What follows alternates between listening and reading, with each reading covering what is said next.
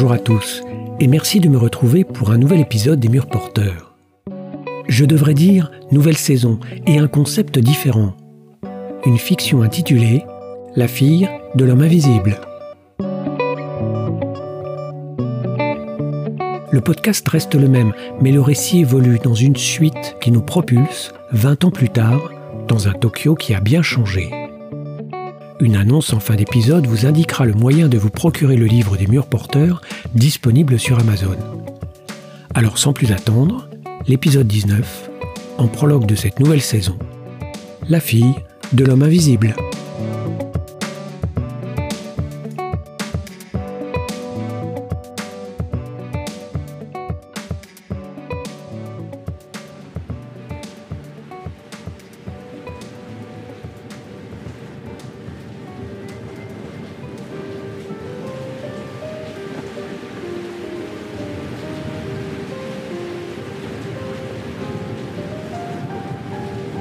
Tokyo, le 6 septembre.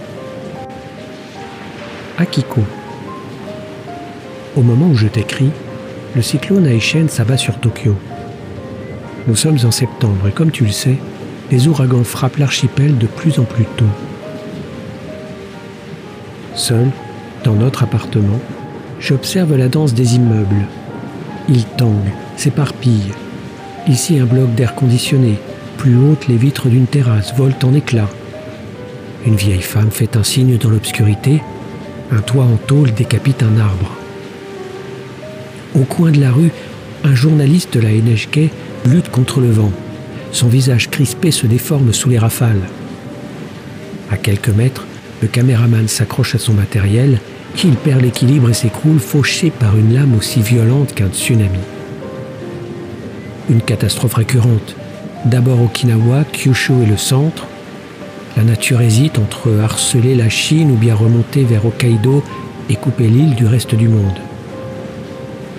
Toi qui vis en France, ces noms t'évoquent-ils encore quelque chose? Je n'aurais pas pu trouver meilleur événement pour m'adresser à toi.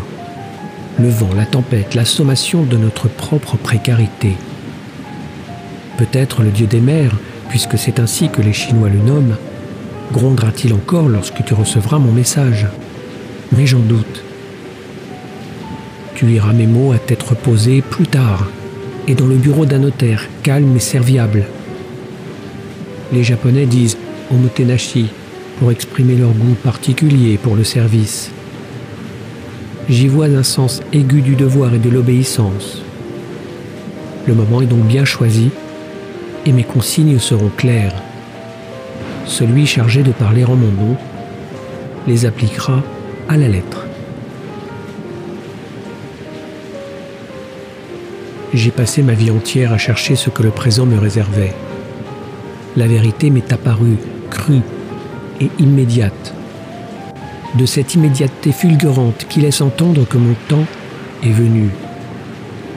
Tangible, mesurable, il existe, il existe parce qu'il m'est compté. C'est aussi simple que cela. Un éclair m'a transpercé et a modifié mes cellules. Elles s'agitent dans tous les sens et font n'importe quoi.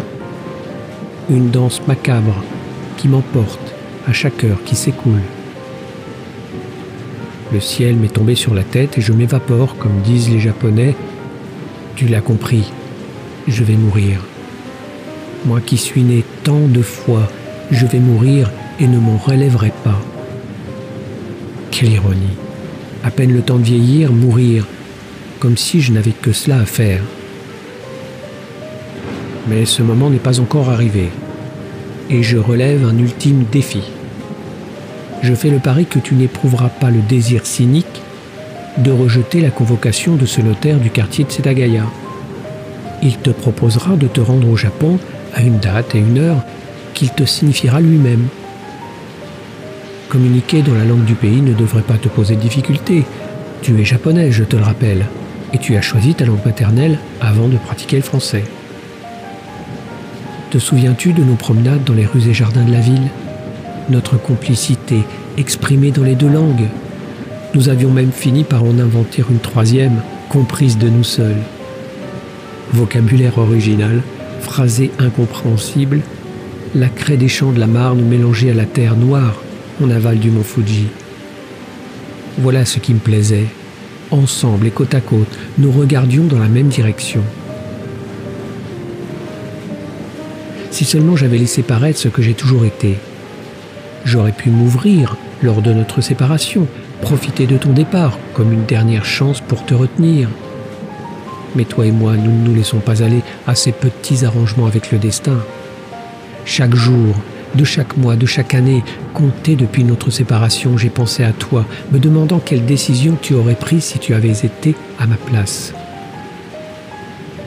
Oui, tu m'as manqué, terriblement, impitoyablement, mais tu le sais déjà. Aujourd'hui comme demain, il est temps de te dire que tu n'as jamais été seul, envers et contre tous. La personne chargée de me représenter t'adressera donc cette lettre. Elle te parviendra quelques jours avant la date convenue.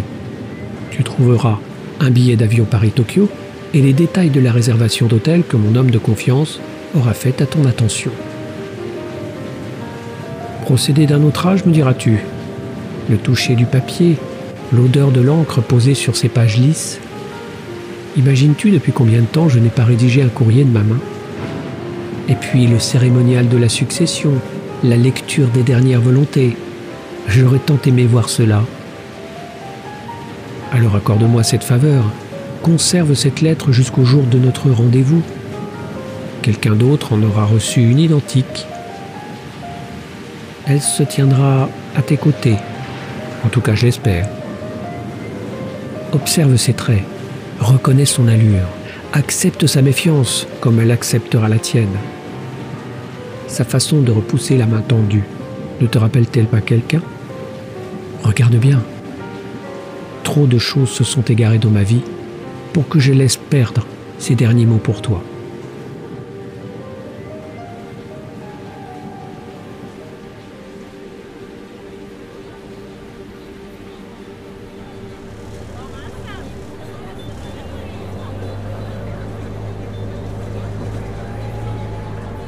Taxi qui l'amène à son hôtel, Akiko observe les façades des avenues encombrées.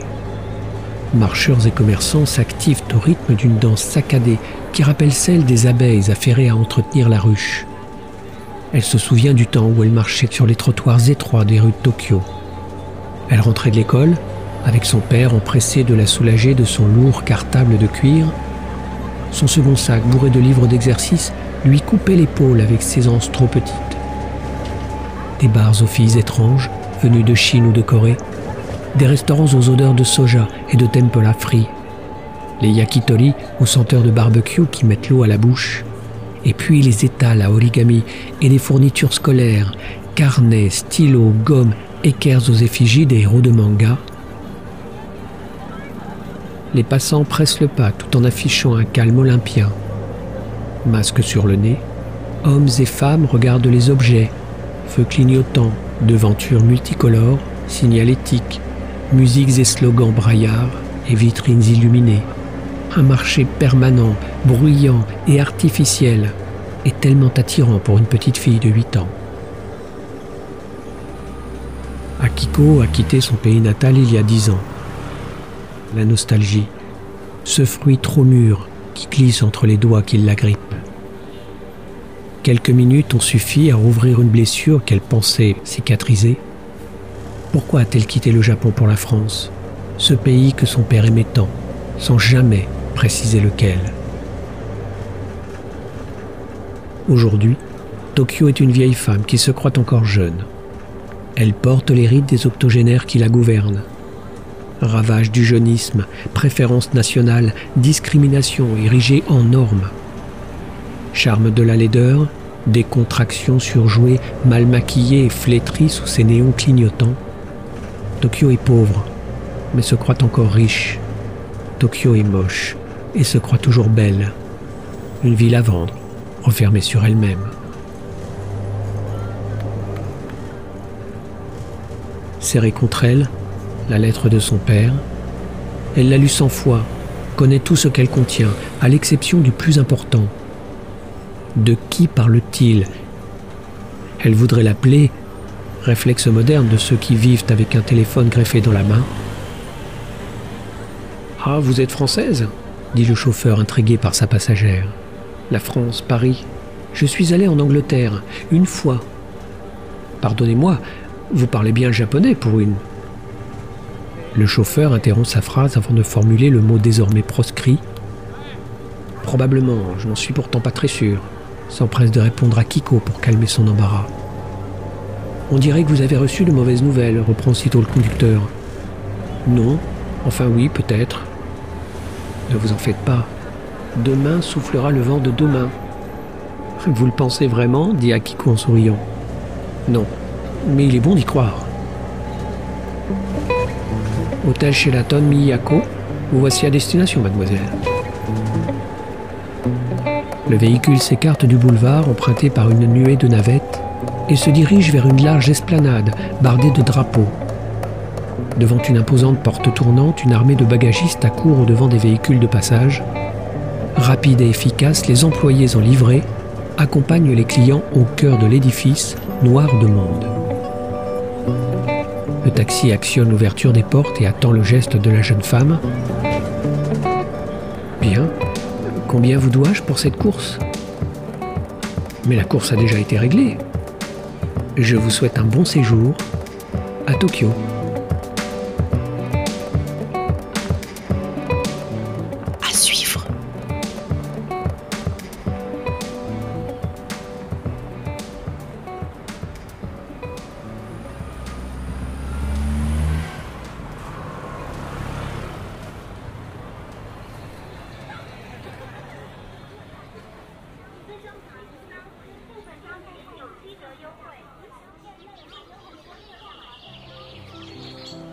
Cet épisode vous a plu? Procurez-vous le livre des murs porteurs disponible sur Amazon au format broché ou Kindle. Le lien figure en description de cet épisode. Et n'hésitez pas à laisser une note et un commentaire sur iTunes, Apple Podcast ou votre plateforme d'écoute préférée. Merci pour votre fidélité et à bientôt.